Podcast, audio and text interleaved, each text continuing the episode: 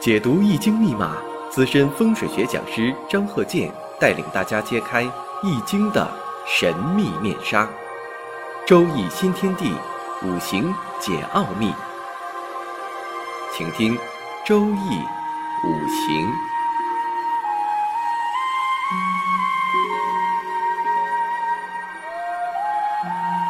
上山微电台荣誉出品。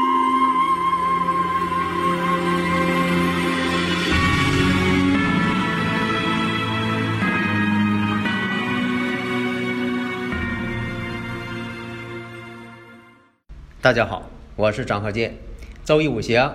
下面呢，我们看这个例子：乙未、己丑、癸酉、甲寅。这个五行呢是前兆男士。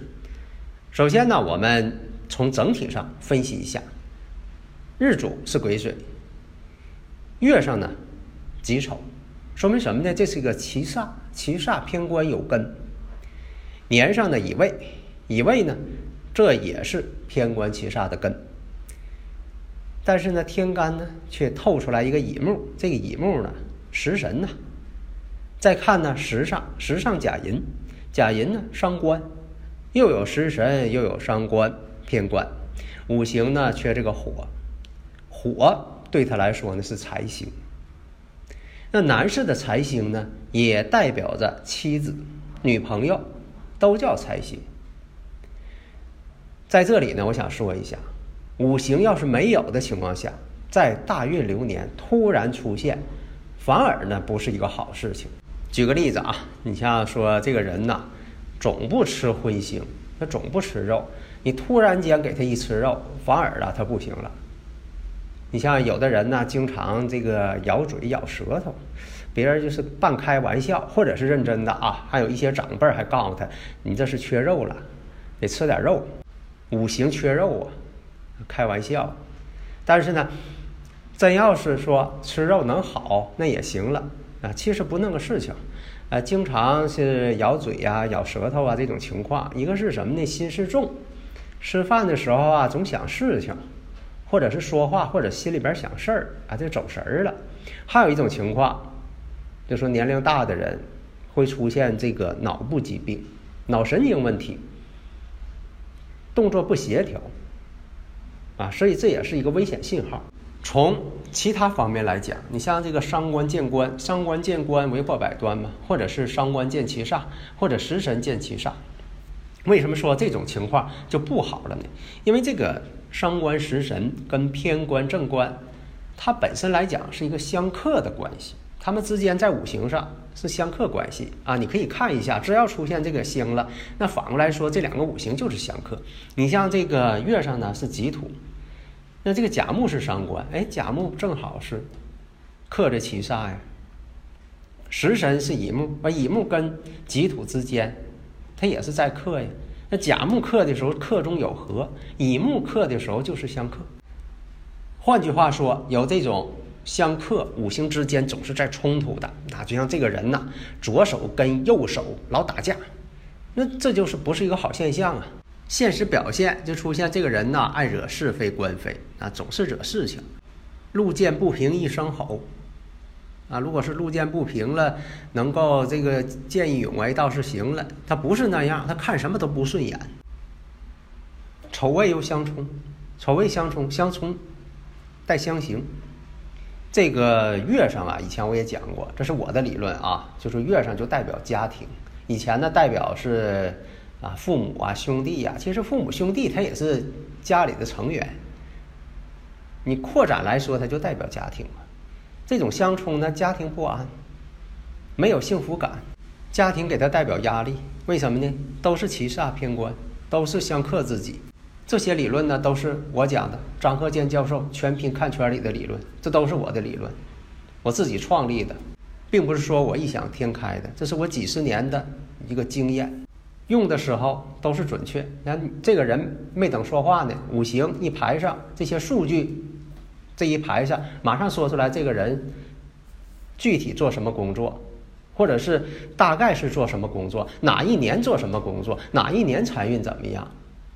那感情婚姻呢？那在流年上啊，都得给讲出来。你不能总问对方。那么，如果这个人乙亥年来了，比如说九五年，九五年来了乙亥年，那你不用问，这个人一定是感情上的问题，感情上出问题了，这是第一点。为什么呢？乙亥年呢，乙木啊，食神呢，两个食神，两个食神都在克这个己土啊，出问题了。然后我们再看癸水，癸水碰见亥水，碰到阳刃了。碰到阳刃地旺了，那有什么解释啊？